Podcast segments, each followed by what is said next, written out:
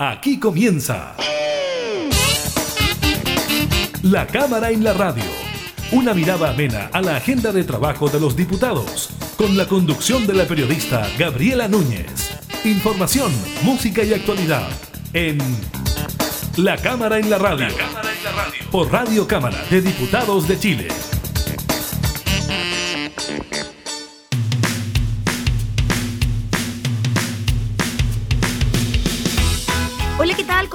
Bienvenidas, bienvenidos a un nuevo programa de la Cámara en la Radio. Los informamos sobre el quehacer legislativo, también por supuesto de datos de la actualidad, como por ejemplo aquellos que tienen que ver con el COVID-19 en cuanto al número de personas fallecidas, también nuevos contagios. Estaremos hablando con la diputada Maricela Santibáñez, quien fue presidenta de la comisión investigadora que indagó sobre las defunciones por COVID-19. ¿Recuerda usted los datos? Distintos que existían sobre el número de fallecidos, pues bien, estaremos hablando sobre el informe final que fue aprobado en la comisión investigadora y que ya está en condiciones de ser revisado por la sala de la corporación. Siguiendo con los datos del coronavirus, le contaremos que Estados Unidos ya comenzó a administrar la vacuna contra el COVID precisamente en la jornada en que se superan las 300.000 muertes por coronavirus solo en Estados Unidos. Así que también estaremos comentando lo que ocurre a nivel internacional y a nivel local, lo que está pasando con la entrega del segundo retiro del 10% de las AFP porque ya hay algunas aseguradoras que comenzaron con la entrega de los dineros. Iniciamos la cámara en la radio.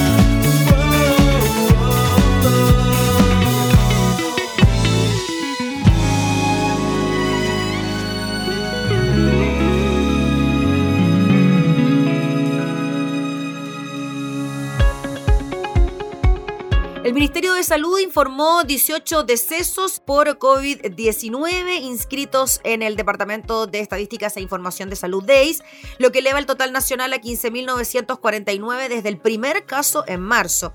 El martes de la semana pasada hubo 17 decesos registrados por el DEIS. Asimismo, la cartera reportó 1.498 contagios nuevos en las últimas 24 horas 1064 de ellos presentaron sintomatología, 412 fueron asintomáticos y 22 no fueron notificados de su PCR positivo al MinSal. El ministro Enrique París informó que solo tres regiones disminuyen sus nuevos casos en los últimos 7 y 14 días. Como autoridad dijo, seguimos trabajando muy duro para enfrentar la situación del coronavirus en nuestro país. El autocuidado se debe mantener y ante la presencia de los primeros síntomas se debe acudir inmediatamente a un centro de salud.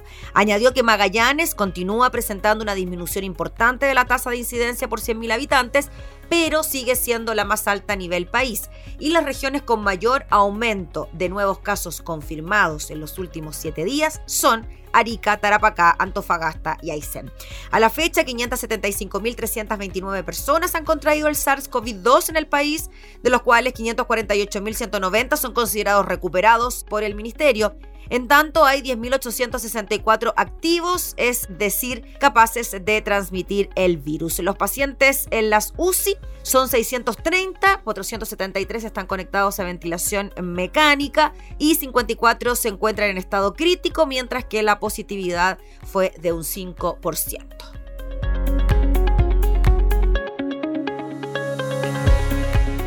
Siempre te creí que era fácil olvidar todo pasado, todo lo encadenado. No sé cómo lo haces tú, que no te pesa ni la cruz. Tu culpa se ha agotado, me queda más que claro, a ti fue todo en vano. ¿Y cómo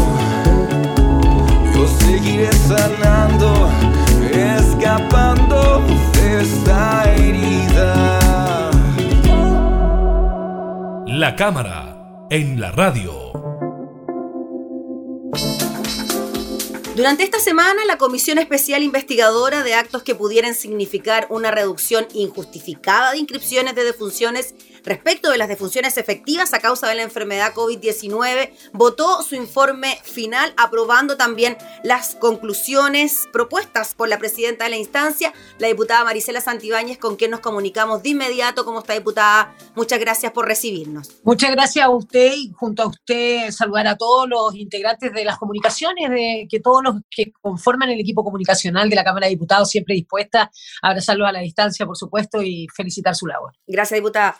Un trabajo intenso, fue un eh, trabajo que se hizo semana a semana de esta comisión investigadora que se creó por ahí por el mes de junio y que ya está en condiciones de entregar este informe a la sala de la corporación.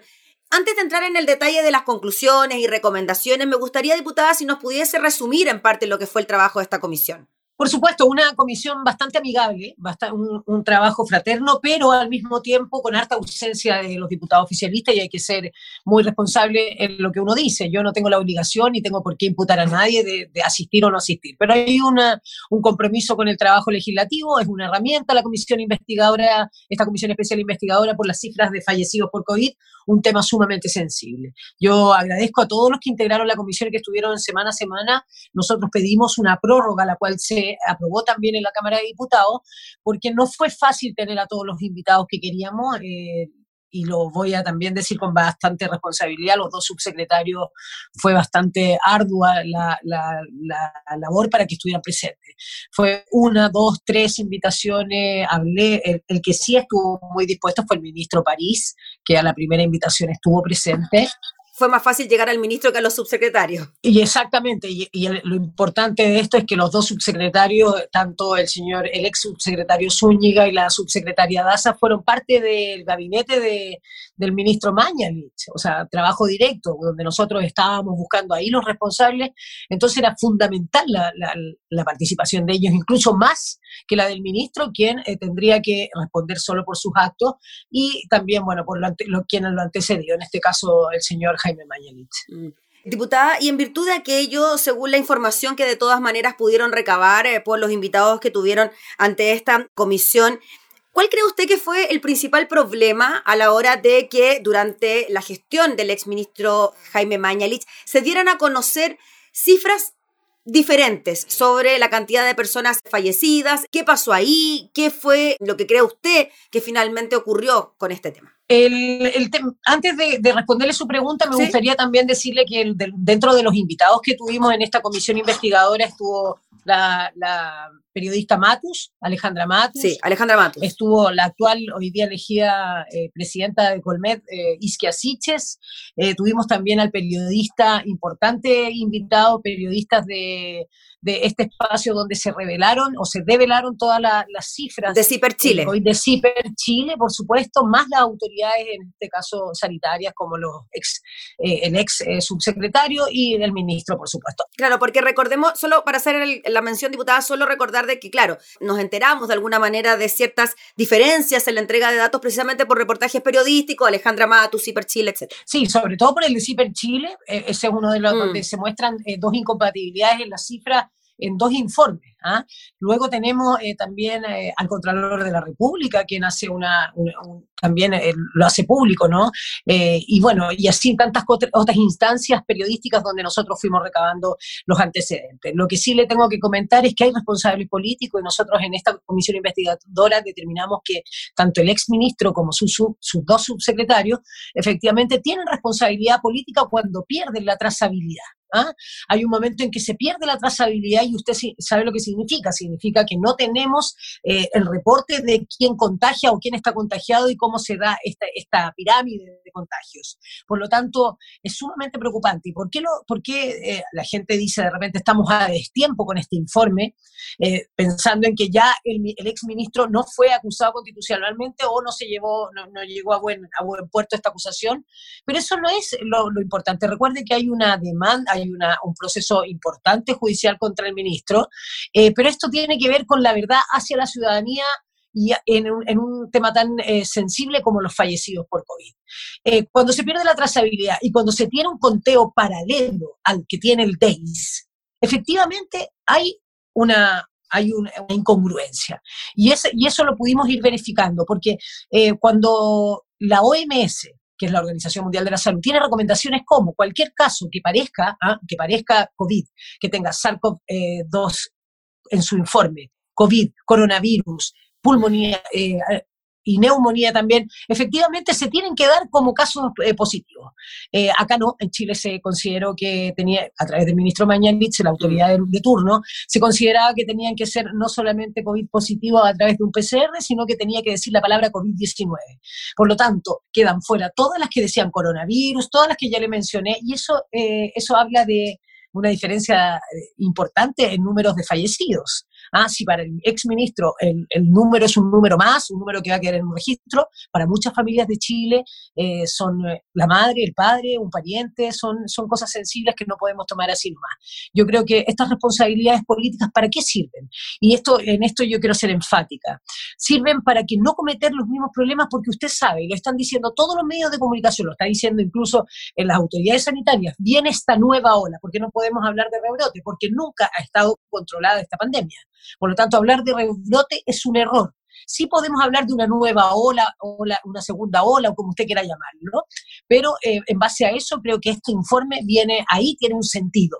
No es retrasado ni nada, para que no se cometan los mismos errores, para que se respeten eh, instituciones que yo sé que se respetan, como el DEIS, y eh, esta forma de, de, las recomendaciones internacionales de cómo, cómo contar a los fallecidos o contar a las personas que están contagiadas. Recuerde que en Chile murió mucha gente en residencias, digamos, casas de, gente adulta, que no están contabilizadas porque no tuvieron el paso por alguna institución de salud. Sí, diputada, entonces aquí el problema central fue que el DEIS llevaba un conteo que tiene que ver con las causas de muerte por coronavirus y que no necesariamente decía COVID-19 en el certificado de defunción, por ponerlo en simple, y en paralelo el Ministerio de Salud o el ministro de Salud, Jaime Mañalich, y sus subsecretarios llevaban otro conteo con la misma enfermedad como causa de muerte, pero sin tener el rótulo de COVID, y es ahí entonces donde se producía la diferencia. Sí, porque en la búsqueda, en la búsqueda, para decirlo también como usted lo dice, que, me suena muy bien en simple, eh, al buscar, ¿no? Al, al ver en los certificados, que lleve la palabra coronavirus, que lleve la palabra neumonía, que lleve la palabra SARS-CoV-2, todo eso tiene que ver con la enfermedad y tendrían que ser contabilizados como decesos por coronavirus, por COVID-19.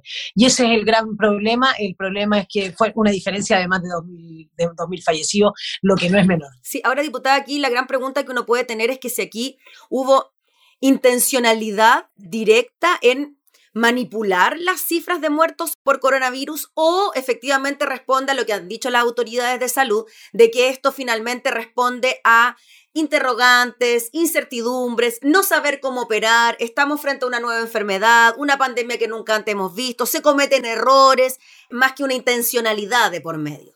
¿Cómo lo ve usted?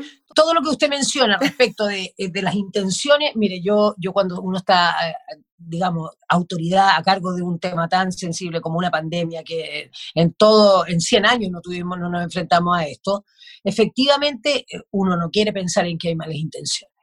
¿ah? Lo que sí puede haber una intención, y en esto, esto está expreso en, nuestro, en nuestras conclusiones, de querer mostrar al país en una mejor posición de querer mostrar esta pandemia repuntando de alguna manera más positiva para que la gente. Pero eso tiene una causa y un efecto muy negativo para la sociedad. Nosotros podemos perderle el respeto, el miedo, como usted quiera llamarlo, a esta pandemia que todavía no termina, que todavía no piensa en retirarse de nuestro país ni transformarse en buena persona. Y esos fueron también los que están ahí expresos, errores comunicacionales, desaciertos comunicacionales. Mm. ¿Y por qué me detengo en los desaciertos? Porque hubo un diputado, el diputado eh, Francisco Guiguren, que dijo que era un despropósito que nosotros tratáramos de desacierto.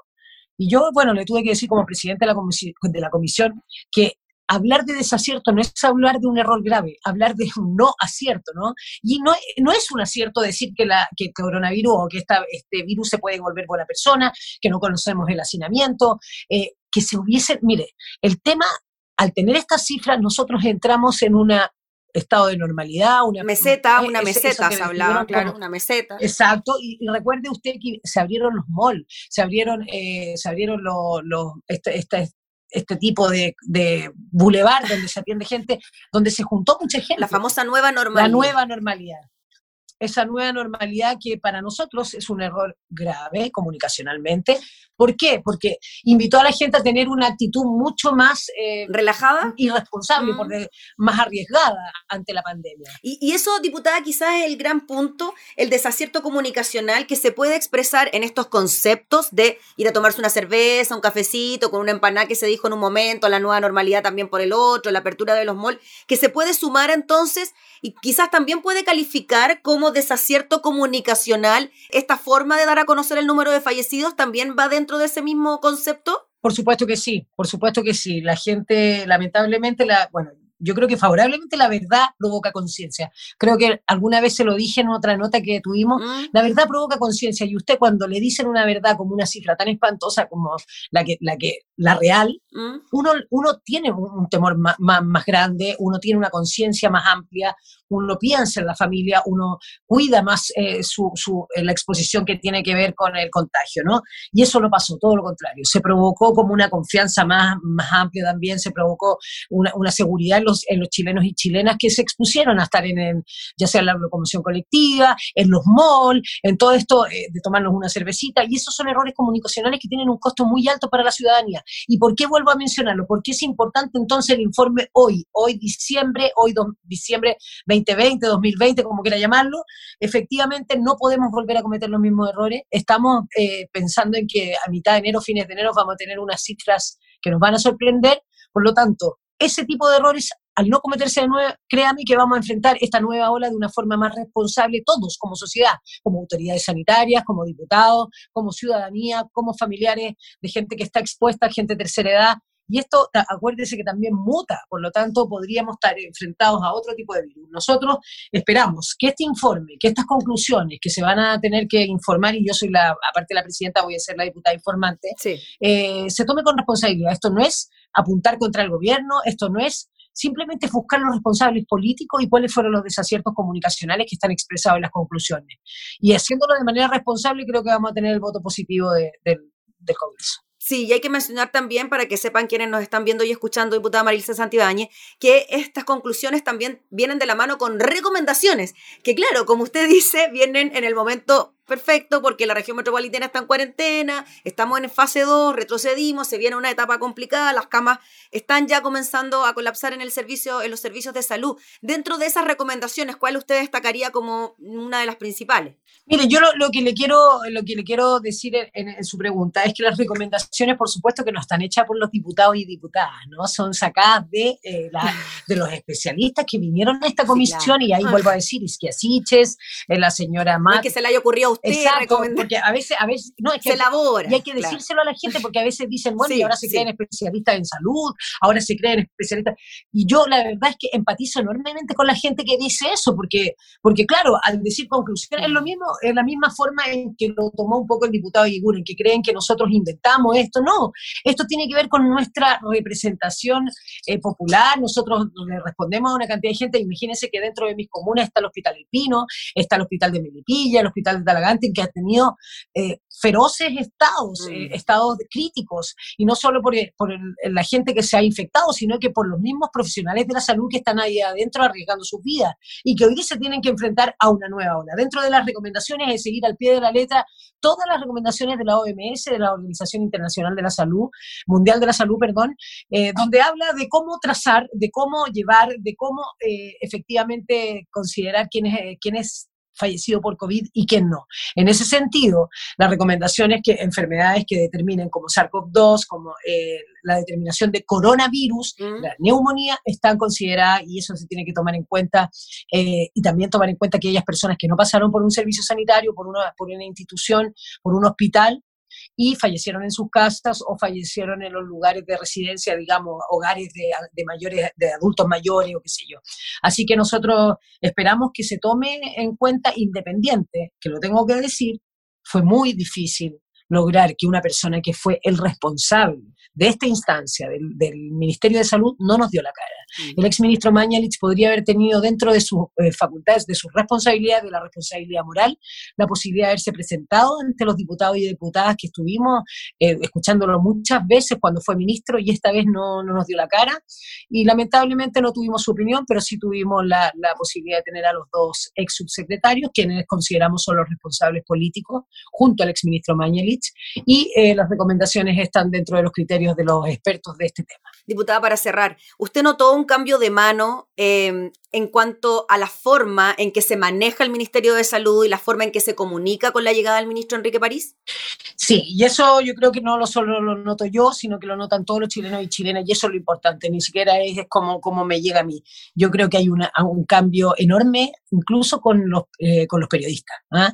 eh, en, su, en su forma de llegar, en su forma de expresarse, en su cercanía, más allá que no estamos haciendo un, análisis de sus facultades. Yo, de verdad, al ministro París eh, creo que le dio una nueva cara, pero tiene una responsabilidad enorme. Y en el momento que el ministro eh, comienza su, su mandato, digamos, como ministro, efectivamente él expresa que antes se estaban contando de manera paralela, lo hace evidente, no es algo que nosotros, vuelvo a decir, lo hayamos inventado, simplemente es lo que, lo que se dio. Él hizo, el, tomó al DEIS como la, gran institución o la gran, eh, la gran verdad ¿no? de, las cifras por fallecidos y tomó todas las recomendaciones de la OMS y de las instancias internacionales para llevar, igual que cualquier otro país, eh, el conteo de los fallecidos en nuestro país. No puede haber una diferencia de más de 2.000 personas, no puede haber diferencias de criterios cuando el criterio mundial es uno solo. Así que yo le agradezco enormemente al ministro yo lo expresé en las conclusiones. Eh, él tiene otra, otra llegada, otra forma, otra forma de responder, no tiene esa prepotencia, y lo voy a decir también con responsabilidad, que, lamentablemente llevó al exministro a terminar con su cargo porque no tenía una llegada ni una credibilidad con la ciudadanía.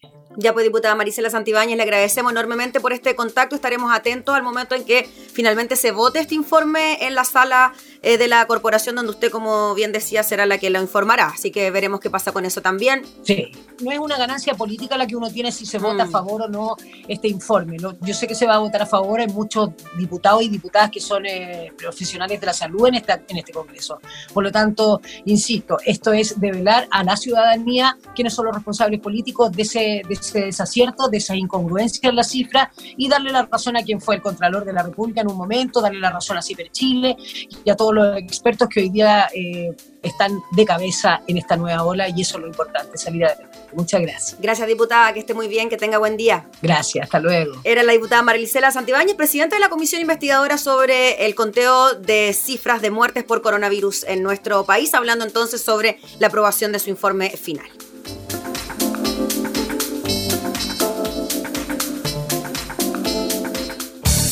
Información parlamentaria, entrevistas, música y actualidad. Todo esto y mucho más en La Cámara en la Radio. La Cámara en la Radio. Con la conducción de la periodista Gabriela Núñez.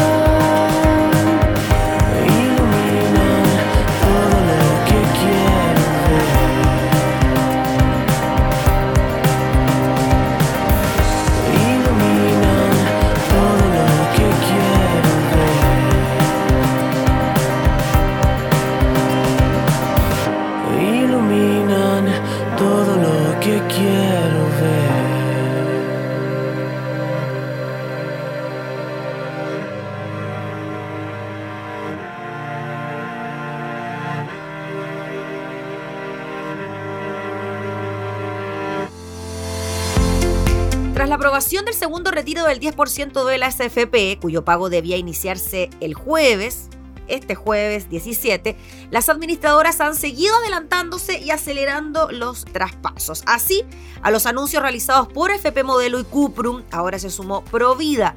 La FP informó que este martes continúa con su proceso de pago del segundo retiro de fondos, sumando las primeras 35 mil transferencias a cuentas bancarias. Los pagos corresponden a quienes hicieron su solicitud el jueves 10 de diciembre. Estos pagos se suman a los más de 11.000 realizados el lunes 14 a la cuenta 2 de la AFP, añadió la gestora. En Provida dijeron se ha hecho un gran esfuerzo para poner a disposición de nuestros afiliados y afiliadas sus pagos en el menor tiempo posible. Hoy dijeron continuamos con el proceso de pago, esta vez a cuentas bancarias, las que suman a los 11.000 realizados ayer a la cuenta 2 de la AFP. Para este miércoles esperamos totalizar casi 800 mil pagos en cuentas bancarias y cuenta 2, afirmó Gregorio Ruiz Esquide, gerente general de AFP Provida. Quienes estén dentro de este grupo de primer pago estarán siendo informados vía correo electrónico. Para hacer un seguimiento a sus solicitudes pueden ingresar a la página retiro.provida.cl. Preciso la FP, entendemos que cada FP también tiene su propio canal. Reiteramos, dijeron desde la FP, el llamado a nuestros afiliados a preferir los canales digitales, el cual se extiende por las primeras dos semanas. Asimismo, recordamos que el plazo para solicitar el segundo retiro se extiende por un año completo, al igual que el primer retiro que había plazo de un año para poder solicitar.